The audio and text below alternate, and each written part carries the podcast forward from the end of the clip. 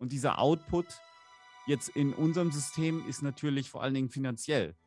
Oder beziehungsweise das, das ist dann das Resultat dessen, was ich an Leistung hier raus in die Menschheit und ins Universum gebe. Und es kommt dann in Form einer Energie, zum Beispiel Geld, auch zurück.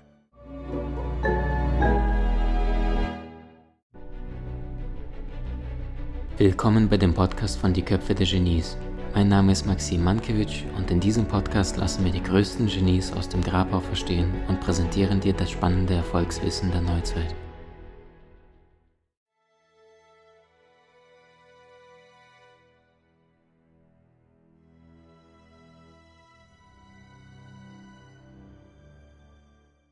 Sven, jetzt bist du ein Mensch, der Erfolge vorzuweisen hat, der sich einen Lebensstil, Lebensstandard erbaut und aufbereitet hat, den die meisten Menschen sich wahrscheinlich gar nicht vorstellen können, weil du ja tatsächlich mit Digistore 24 ein Imperium aufgebaut hast. Also das ist so das, was Google bei der Suchmaschine ist oder Amazon bei Online-Bestellungen, das ist Digistore für Erwerb von digitalen Inhalten, Kursen und Seminaren und Co. Wie war die Idee möglich? Und hättest du das mal gedacht, im zweiten Semester, als du Zahnarzt studiert hast, dass du das später mal machen wirst?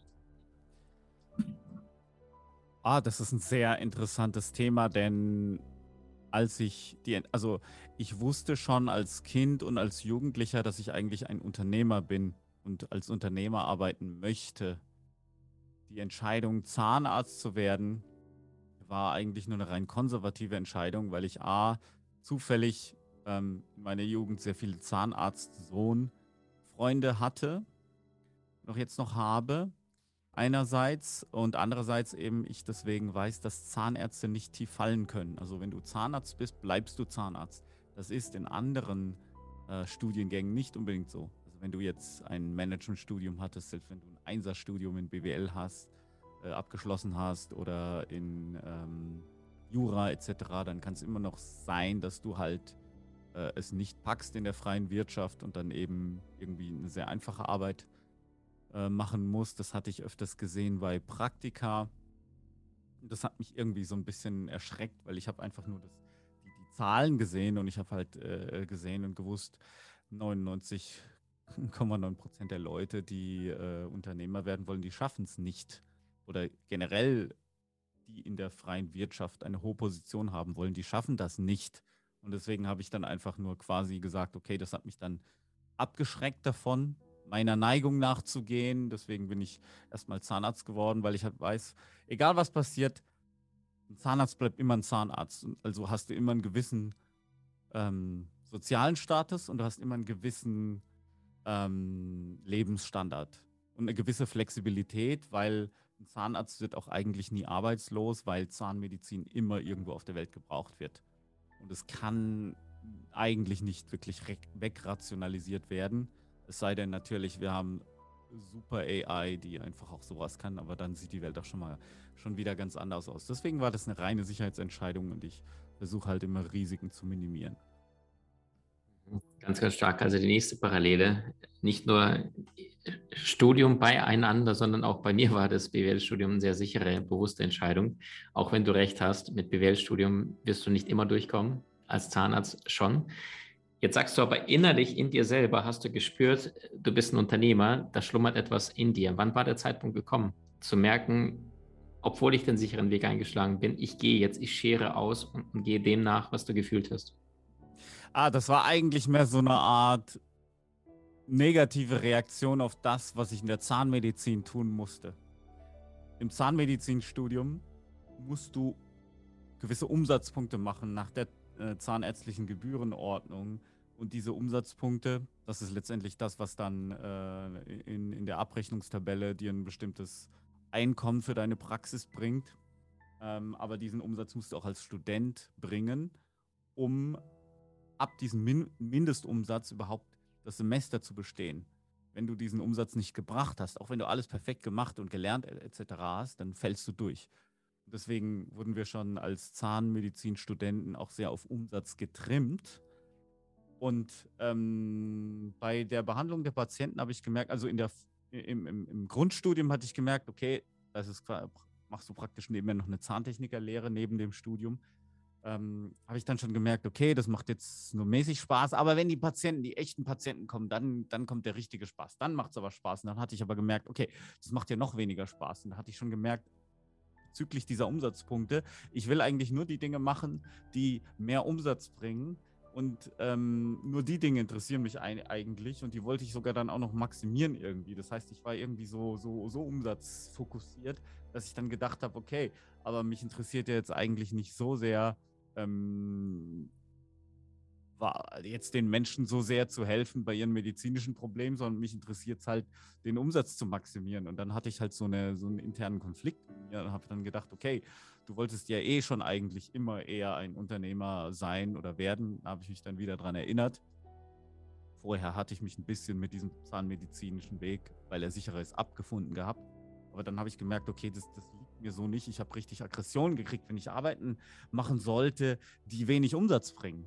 Hier irgendwie zum Beispiel Druckstellen aus Prothesen rausfinden. Das dauert auch eine Zeit lang. Ne? Da kommen Leute mit so Schleimhautdruckstellen, dann guckst du auf die Druckstelle, dann, dann schaust du, dass du die ein bisschen reduzierst und so. Es ist auch zeitaufwendig, bringt aber gar keinen Umsatz. Und äh, dann da habe ich mich so dagegen gesträubt, dass ich dann irgendwann gesagt habe, okay, ich bin halt so veranlagt, ich kam halt so auf die Welt ich bin Unternehmer, ich muss das auch leben, weil ich bin so veranlagt. Sonst würde ich mich ja völlig verleugnen. Also war das halt auch quasi so eine Art persönliche Selbsterkenntnisreise. Also super schön, dass du es beschrieben hast, wie du das auch beschrieben hast. Also du sagst, du musstest diesen Weg der Ungewissheit gehen, um für dich noch mehr einzugestehen. Für manche ist es dann das Kapitalistenschwein und für dich selbst ist es die ehrliche Anerkennung dessen, was in dir schlummert und dass du für bestimmte Werte nicht bereit bist aufzustehen und bestimmte Dinge, die ja mehr in der Hand liegen. Ne? Also so eine ah. ehrliche Selbstreflexion, das zu sagen, das bin ich, das bin ich nicht. Und auch die Ehrlichkeit zu sich zu haben, weil es gibt ja Menschen zum Beispiel, die mit Geld gar nichts anfangen können und, und die sind schon böse, wenn du mit ihnen Monopoly spielst. Ja, ich kenne solche Menschen, wenn du sagst, lass mal Monopoly spielen, die sagen dir, so ein kapitalistisches Spiel gibt es bei uns nicht. Du, ja, es, ich meine, es gibt ja sozialistische Länder, die, diese Menschen können gerne in sozialistischen Ländern leben. Deswegen kann man ja, bin ich für freie Wahl, ich bin für Freiheit und äh, das können sie ja gerne machen. Ähm, ich sag mal, im Leben ist es halt für mich so, warum mag ich den, die, ich nenne es jetzt mal die, die freie Marktwirtschaft. Weil ich würde jetzt auch nicht sagen, wir leben jetzt in so einer Art reinem, also das Wort Kapitalismus ist für mich schwierig, weil es gibt solchen und solchen. Zum Beispiel ist China für mich auch kapitalistisch, aber gleichzeitig auch sehr sozialistisch und kommunistisch. Das ist halt einfach, ähm, das Leben ist irgendwie so strukturiert, dass du irgendwie ständig dich anstrengen musst. Als, als sei der Sinn des Lebens eine Art ständige Anstrengung. Also das ist irgendwie immer implementiert und es ist jetzt eigentlich völlig wurscht, ob du jetzt in einem kapitalistischen System lebst oder in einem sozialistischen es ist halt ständig irgendwie immer was zu tun. Und wenn du dann zum Beispiel sagst, ähm, jetzt mit etwas äh, einer Prise stoischer Philosophie, wenn du das einfach akzeptierst, dass das Leben so aufgebaut ist, dass du irgendwie eine gewisse Leistung erbringen musst, um ein gewisses Resultat zu erhalten und du brauchst halt ständig irgendwie ein eine Leistung und dann kriegst du dafür ein Resultat. Und das fängt schon an beim Morgens aufstehen. Du musst irgendwie, wenn der Wecker klingelt, aus dem Bett gehen. Das ist auch schon eine Leistung. Äh, und das Resultat ist, dass du dann deinen Tag äh, starten kannst. Dann war es für mich einfach nur so eine Sache, okay, ich akzeptiere es einfach und ich versuche gut darin zu werden. Das heißt, ich versuche meinen Output, meine Leistung zu maximieren und zu ähm, und sogar gut darin zu werden und es zu mögen. Und dieser Output jetzt in unserem System ist natürlich vor allen Dingen finanziell. Oder beziehungsweise das, das ist dann das Resultat dessen, was ich an Leistung hier raus in die Menschheit und ins Universum gebe. Und es kommt dann in Form einer Energie, zum Beispiel Geld, auch zurück. Und das ist einfach ein System, dem wir ausgesetzt sind hier in diesem, ich nenne es mal, Spiel des Lebens. Und ähm, ich möchte das natürlich so gut wie möglich gewinnen. Und ähm, das, ist, das ist letztendlich für mich halt so die Philosophie hinter dem ganzen ja, Streben nach Glück, Streben nach Profit auch. Ne? Super schön, wie du das gerade beschrieben hast, weil du sagst, wenn du die Energie raussendest ins Universum, also ins Vorleistung gehst, ne, verdienen kommt vom Dienen, ja. dann kriegst du es auch zu, vielfach zurück. Einer meiner Mentoren sagte mal, äh, Maxim, der schnellste Weg, um Millionär zu werden, ist ein Problem zu finden, was mindestens eine Million Menschen hat. Und du hast quasi damals mit Digistore dieses Problem für dich gefunden und auch erkannt. Wie kamst du der Idee? Erinnerst du dich noch, dass du sagtest, das ist ja ein ja. total kommender Markt? Wie kam es? Ja, das war Eigenbedarf. Ich hatte ähm, vorher E-Books äh, verkauft auf anderen Plattformen äh, bezüglich Dating, Muskelaufbau, Fitness, ähm, Abnehmen und bin da schon, bin da halt sehr an meine Grenzen gestoßen, auf taube Ohren gestoßen, was die Möglichkeiten angeht, speziell hinsichtlich der Marketingoptimierung und ähm, diese optimale Plattform, die auch super Marketing ermöglicht, die wollte ich eben einfach erstmal für mich ermöglichen, habe dann gemerkt, wurde dann angesprochen von anderen äh, Freunden. Ich hast natürlich, wenn du in der Branche arbeitest, auch andere Leute aus der Branche, die möchten dann halt auch mal deine Lösung ausprobieren und so ist das quasi bis heute viral.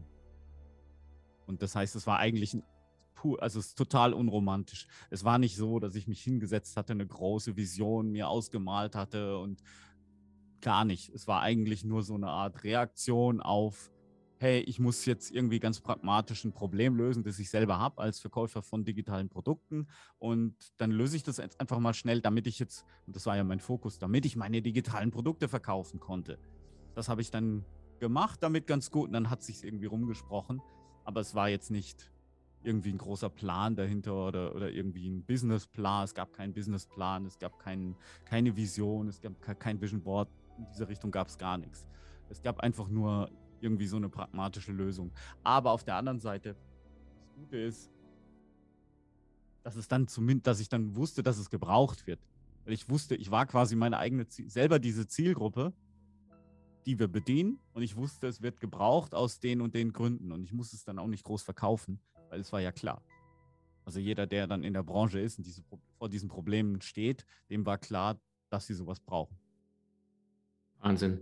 Ich musste gerade bei deinen Worten an Ferdinand Porsche denken, der dann auch sagte, ich habe mich umgeschaut und konnte den Traumwagen äh, meines Lebens, den ich mir vorgestellt habe, nicht finden, also habe ich selbst eingebaut. Und jetzt sagst du, ich konnte nicht den passenden Bezahlanbieter mit den Marketing-Tools und mit einer unkomplizierten buchhalterischen Abwicklung finden ja. und bist dann diesen Schritt all in gegangen. Du sagst es anfangs Selbstbedarf, was ich auch sensationell finde. Leute, ihr habt gehört, Sven Platte, Digistore24 Gründer, CEO, sagte, ich hatte keinen Businessplan, ich hatte gar nichts, sondern ich habe ein Problem erkannt und wollte es zunächst einmal für mich lösen.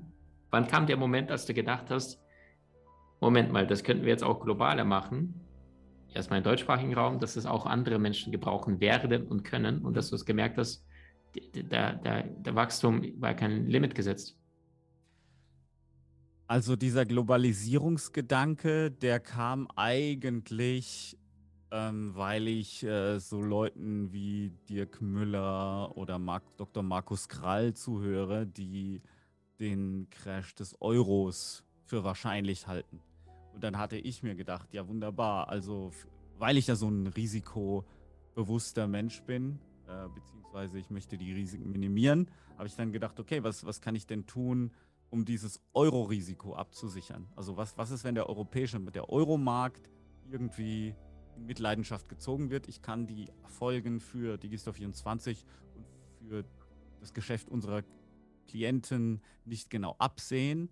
Äh, was kann ich tun, um mich da abzusichern? Das war ungefähr vor fünf Jahren. Da habe ich gedacht, hey, dann äh, warum baust du nicht weitere Standorte auf mit in anderen Währungsräumen, sodass, wenn mit der einen Währung etwas passiert, oder einem ganzen Raum der Währung, ähm, du dann noch ein anderes Standbein hast, dass du halt nicht nur auf eine Karte setzt. Und das war eigentlich der Gedanke dahinter. Eigentlich also auch, auch wieder wie beim Zahnmedizinstudium, einfach nur so ein Sicherheitsbedürfnis. Mhm. Wahnsinn.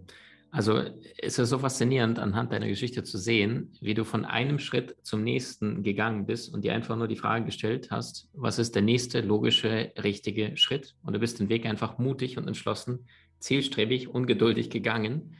Und heute schauen wir auf jemand, der ein unglückliches Studium hatte, hin zu einem Menschen, der ein Millionenbusiness äh, weltweit aufgebaut hat. Wir haben sogar schon über eine Milliarde ausgezahlt. Das heißt, wir reden Unfassbar. Von, wir können mittlerweile schon von Milliarden reden. Das ist ganz cool. Aber Wahnsinn. wie gesagt, Millionen stimmt ja auch irgendwo. Also mehrere Millionen, äh, also Wahnsinn. Ähm, Sven, jetzt bist du ein Mensch, der ein Team hat, der ein wahnsinnig freies, glückliches Leben führen darf. Dafür muss man ja auf der anderen Seite immer so einen Preis bezahlen, bestimmte mhm. Dinge tun oder nicht tun.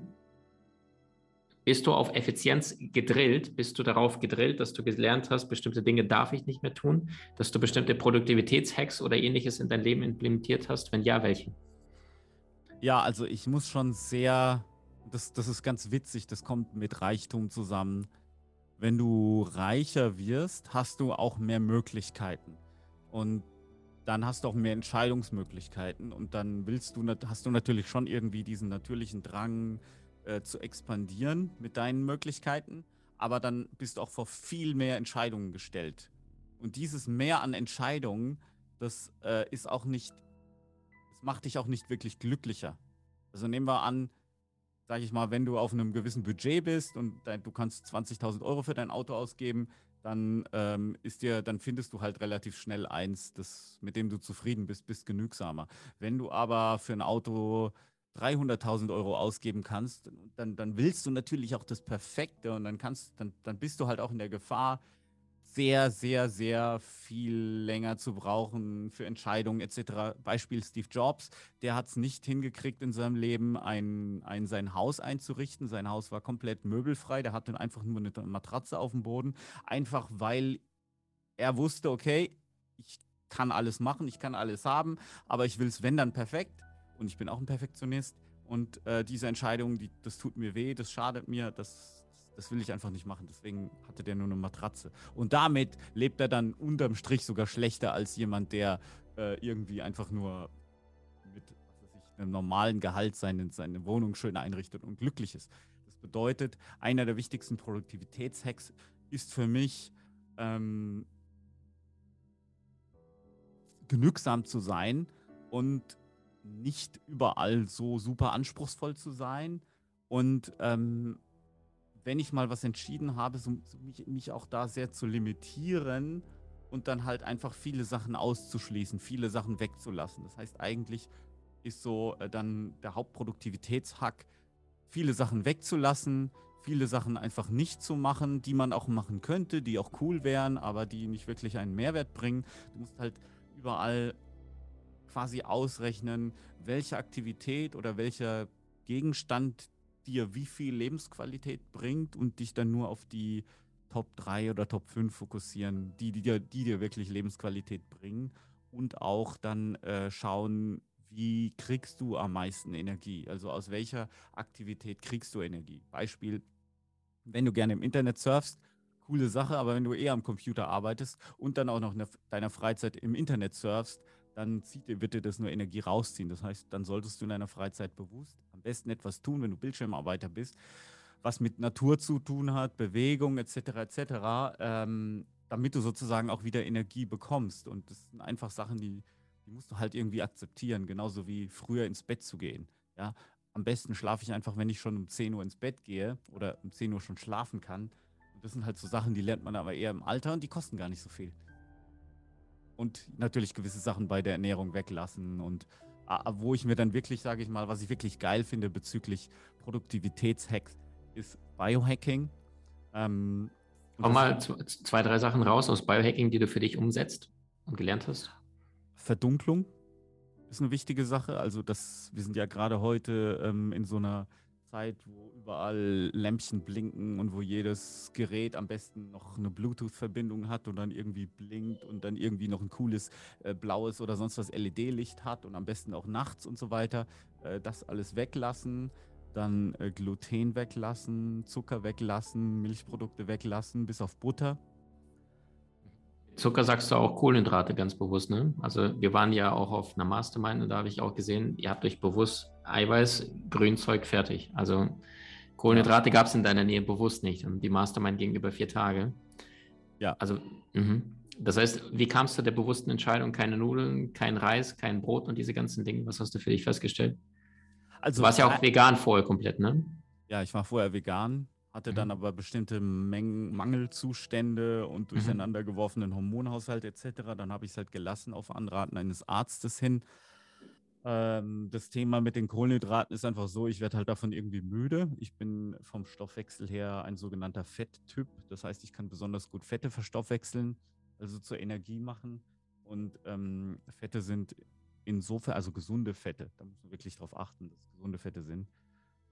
Ähm, Fette sind halt insofern ein guter Energielieferant, weil wenn du sozusagen einmal beim Fettverbrennen bist, dann hast du halt durch eben dein natürliches Fettdepot, das, jeder Mensch ja irgendwie hat, hast du natürlich eine unheimlich äh, ausdauernde Energiequelle, während Kohlenhydratspeicher tendenziell auch schneller leer werden. Wobei ich aber auch sage, ab und zu mal esse ich ein bisschen Kohlenhydrate, einfach des Geschmacks wegen. Ja, mir schmeckt natürlich Reis auch. Und dann esse ich hier und da mal ein bisschen glutenfreies Brot. Gluten äh, ist halt ein, fördert halt auch bei Leuten, die nicht glutenintolerant sind, fördert Entzündungen.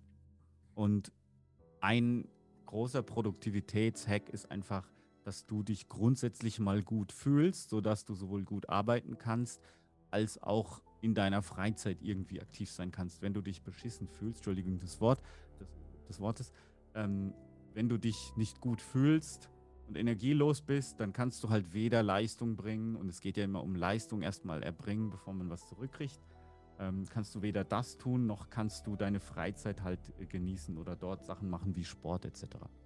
Deswegen macht es halt schon Sinn, den Körper zu optimieren und wirklich zu schauen und wirklich das Thema Gesundheit ernst zu nehmen. Also wirklich nicht nur reaktiv zu sein und zum Arzt zu gehen, wenn irgendwas drückt, sondern wenn du schon gesund bist, ähm, irgendwie dran arbeiten, das zu erhalten.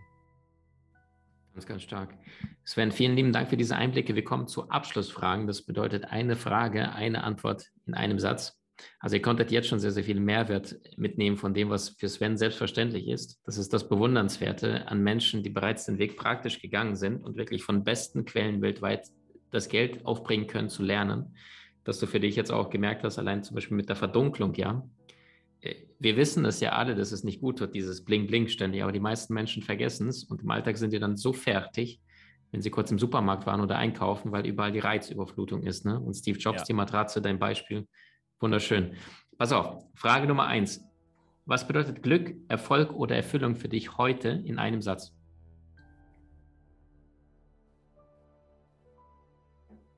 Glück, Erfolg und Erfüllung.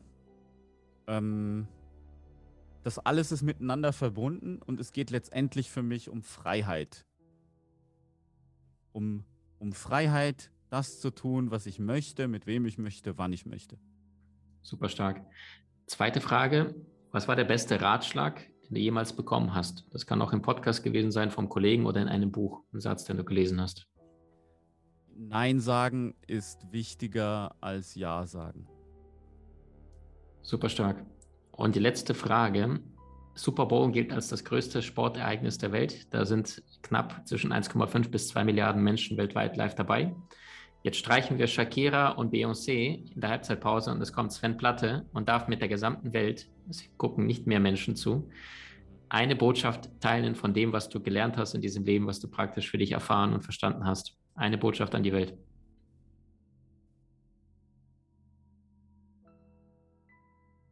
Finde raus, was deine Superpower ist, also was deine, wo du richtig gut veranlagt bist, wo du richtig viel, viel Mehrwert für andere bringen kannst und fokussiere dich dann darauf und hab den maximalen Spaß damit. Dann wirst du immer Erfolg haben, dann wird immer für dich gesorgt werden.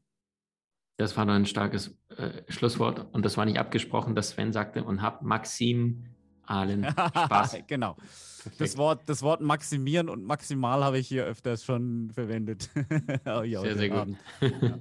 Sven, danke für deine Power, danke für deinen Unternehmergeist, danke für deinen, ich kann es gar nicht beeindrucken, äh, beschreiben. Das ist äh, ein Pioniergeist, jemand, der sich erlaubt, jenseits der Box zu denken und sagt, was für eine Box bitte? Während viele Menschen da draußen immer in diesem plus minus 10 Zentimeter Radius sich bewegen. Und das nennen sie dann ihren, ihren Horizont. Danke für deine Zeit. Danke, dass du Dank, so erfolgreich deinen Weg gehst und Menschen inspirierst. Danke dir. Danke dir, dass ich hier sein durfte und ähm, ja, viele Grüße an alle Zuhörer. Du hast Menschen in deinem Umfeld, die dir besonders wichtig sind? So teile den Podcast mit ihnen und wenn du es möchtest, bewerte und abonniere diesen. Wenn du noch schneller deine Meisterschaft erlangen möchtest, so findest du über 20 außergewöhnliche Videokurse in unserer Genieakademie unter maximandkevich.com.